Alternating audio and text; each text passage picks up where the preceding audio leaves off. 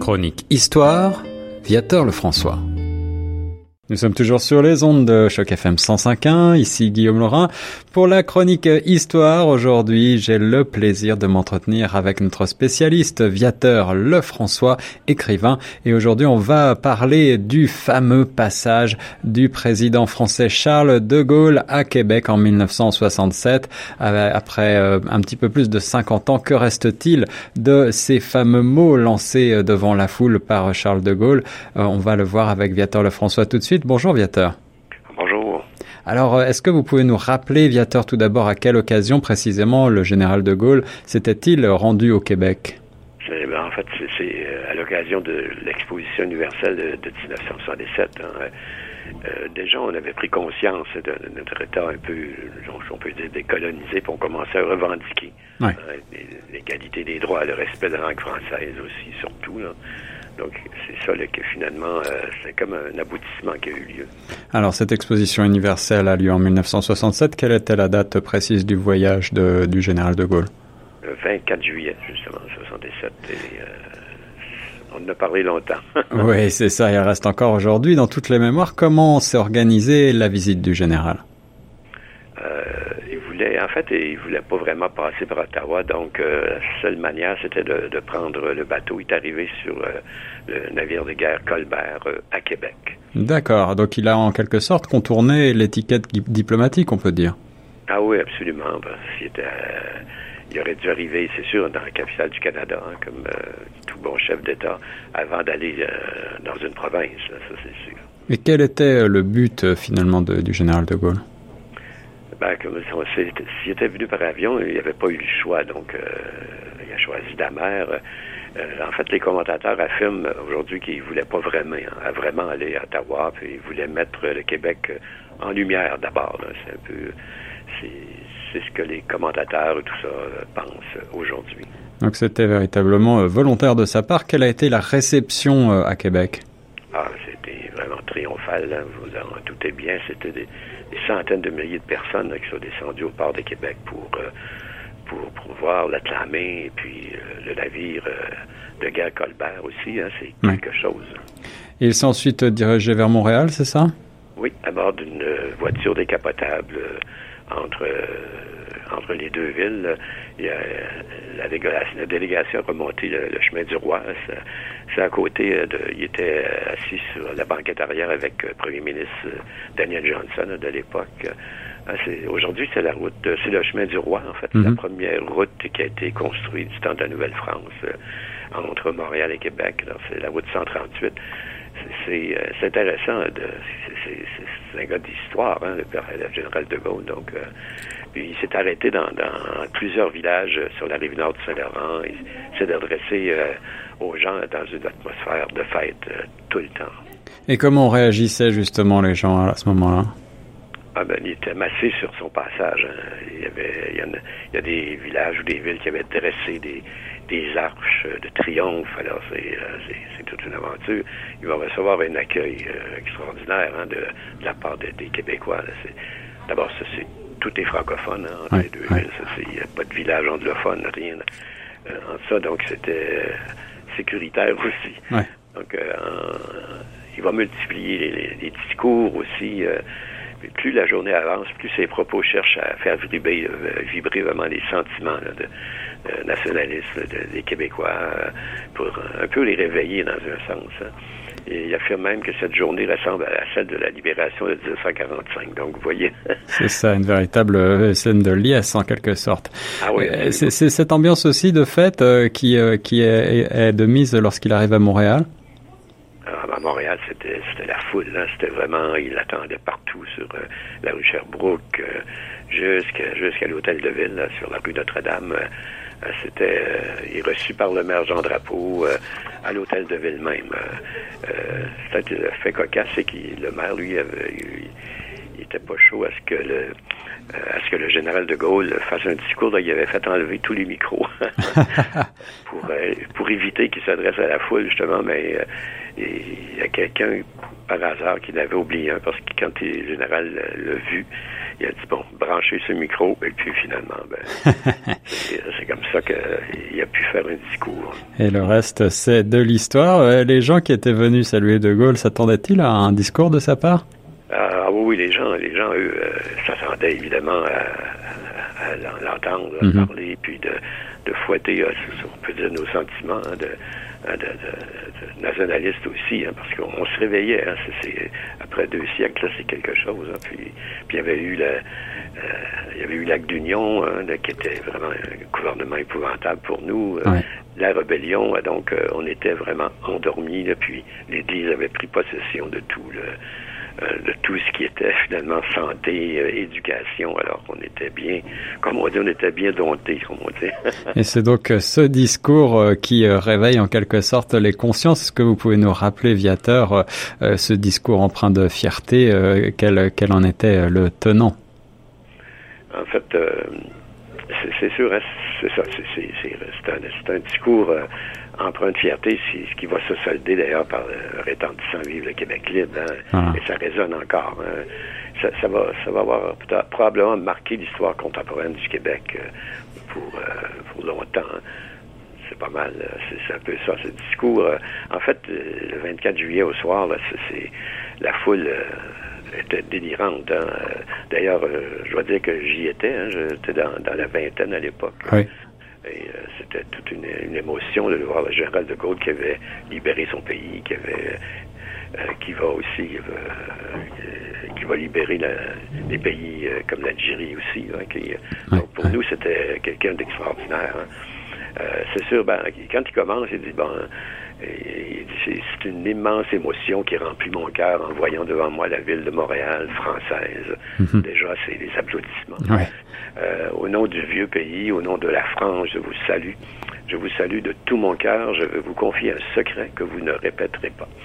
Alors ce soir, ici, et tout le long de ma route, je me trouvais dans une atmosphère du même genre que celle de la libération. ouais, ça. ça, ces paroles-là, c'est sûr, euh, c'est ce que les gens attendaient. Ouais, c'est des paroles qui, euh, qui embrasent la foule. Exactement. Euh, et tout le long de ma route, outre cela, j'ai constaté quel immense effort de progrès, de développement et par conséquent d'affranchissement vous accomplissez ici. Et c'est à Montréal qu'il faut que je le dise parce que s'il y a au monde une ville exemplaire par sa réussite moderne, c'est la vôtre. Je dis c'est la vôtre et je me permets d'ajouter c'est la nôtre. Encore là, ce sont hmm. des applaudissements naturellement et des cris. Hmm. Si vous saviez quelle confiance la France réveillée après d'immenses épreuves porte maintenant vers vous, si vous saviez quelle affection elle recommence à ressentir pour les Français du Canada, et si vous saviez à quel point ce sont euh, elle se sent obligée de conquérir à cette marche en avant à votre progrès. Hein. Donc c'est ça qui, euh, c'est sûr, les gens attendaient euh, beaucoup, beaucoup. elle continue, je sais pourquoi, elle a conclu avec le gouvernement du Québec, avec celui de mon ami Johnson, des accords pour que les Français de part et d'autre de l'Atlantique travaillent ensemble à une même œuvre française. Donc c'est intéressant.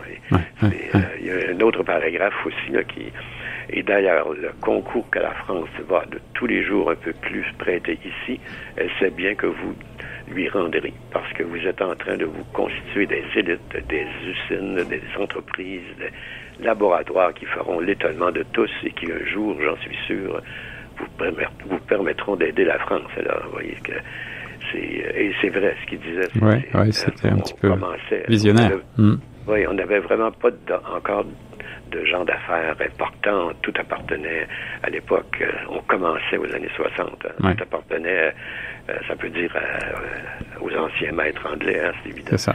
Alors, voici ce que je suis venu vous dire ce soir en ajoutant que j'emporte de, de, cette réunion inouïe de Montréal un souvenir inoubliable. La France entière sait, voit, entend ce qui se passe ici, et je puis vous dire qu'elle en voudra mieux.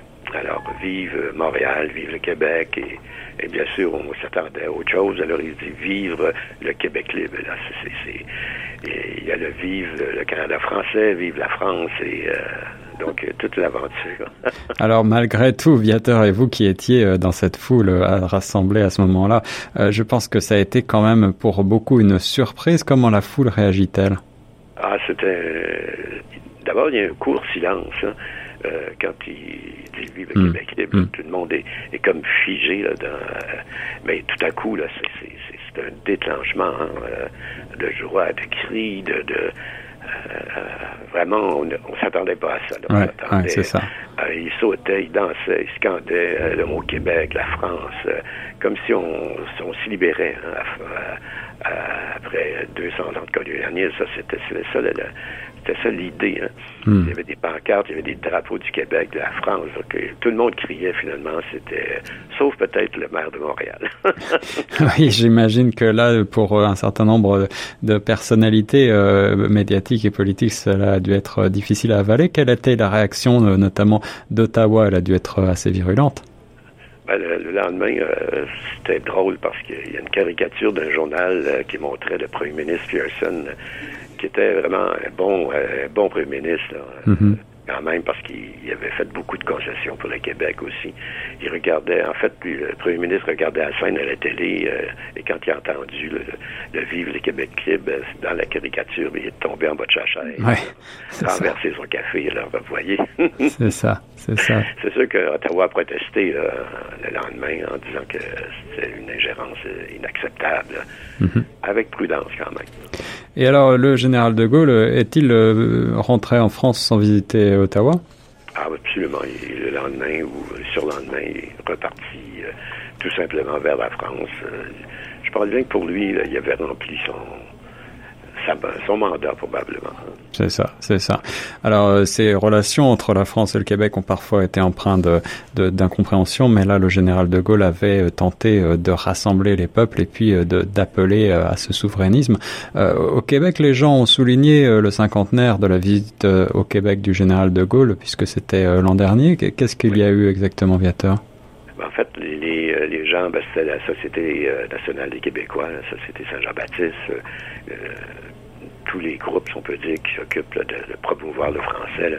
C'est ça, ils ont, euh, organisé euh, des, des rallyes, tout ça, pour euh, suivre le parcours qu'avait emprunté le, président français hmm. entre Montréal et Québec, le long du chemin du, chemin du roi, hein, comme on dit encore aujourd'hui. il y avait prévu six haltes, dont Donnacona, Sainte-Anne-de-la-Pérade, Trois-Rivières, Louisville, Berthier, puis à Montréal. Donc, arrêt, il y avait des discours aussi. Euh, euh, il lisait le discours du général de Gaulle, euh, donc tout ça qu'il avait dit assez dans ces endroits. Donc, les gens les attendaient dans différents coins de la ville. Donc, c'est quand même intéressant de après 50 ans, quand même, c'était autre chose. Hein. Alors, c'est une visite qui est vraiment sacralisée. Quel a été le but de cette commémoration pour les organisateurs? Voulait laisser un souvenir, hein, il y a 50 ans, 50 euh, ans plus tard, euh, peut-être la moitié de la population n'était pas née, même plus. donc, euh, c'est des gens, en fait, hein, et nous, bah, comme beaucoup de monde, on a tendance à oublier ce qui s'est passé. Hein. On le voit dans, on voit dans le, passé immédiat le plus souvent. donc, c'est ça. Donc, remémorer finalement ces paroles-là pour montrer que on existe quand même. Tu sais. Alors il y a eu malgré tout une certaine controverse, je crois, de la part de la ville de Montréal lors de ces commémorations. Ah oui, parce que le maire, euh, qui été battu d'ailleurs l'année passée, le maire de Nicodère, lui, il avait refusé l'accès au, balcon de l'hôtel de ville euh, aux gens qui, euh, qui, désiraient faire une commémoration spéciale. Donc il y est hmm. venu. Ben, c'est sûr que le maire Coder, c'est un ancien ministre fédéral, alors euh, il ne devait pas porter euh, M. de Gaulle, Charles de Gaulle, euh, dans son cœur. Est-ce qu'il y avait des représentants de politiques français lors de ces commémorations, Viateur? pas, pas, pas est-ce que je, je, sache, parce que quand même la situation a changé depuis 50 ans. Là. C'est, les consulats français, tout ça, sont moins présents là, actuellement, parce qu'en plus, il y avait un gouvernement ultra-fédéraliste au pouvoir l'année passée qui s'est fait battre. Il vient de se faire battre euh, il y a quelques semaines. Euh, donc, euh, on s'adapte. c'est ça, c'est ça. Et alors finalement, en conclusion, que peut-on tirer de cette histoire et de ces, de ces mots qui restent dans toutes les mémoires de Vive le Québec libre, Viateur? Ben, en fait, hein, c'est c'est que c'est la première fois que le, Québec était nommé à l'international. Hein. Faut, ça, c'est nous, on n'existait pas là. Hmm. Il, y a, quelques années. Là, c'est des gens connaissent pas. Même on, se promène. moi, je voyage assez. Le mot Québec, souvent, ils, connaissent, ils, connaissent, au Mexique, euh, où, les, où les Québécois vont, de plus souvent. Euh, euh, mais dans, en Europe, bien sûr qu'en France, c'est correct, en Belgique, en Suisse, ils connaissent, mais on va ailleurs. le Québec est, tout simplement inconnu et, lui, il, a révélé un problème qui existait en Amérique. Donc, une anomalie aussi, hein, ça c'est sûr. et c'est un peu ce qu'on peut conclure, ben, en fait. Hein, et en même temps, il a, il a donné les lettres de, ses lettres de noblesse au mouvement indépendantiste, ça, ça c'est sûr. Là. Puisque euh, un peu plus tard, euh, le parti René Lévesque avait quitté euh, le Parti libéral. il a fondé son propre mouvement et en 70, finalement, il a pris le pouvoir en 76. Vous voyez ça. donc tout ça a fait que ça a donné confiance parce que être indépendantiste dans les années 60, il fallait se cacher pour acheter des cartes de membres. Oui, ouais, c'est ça.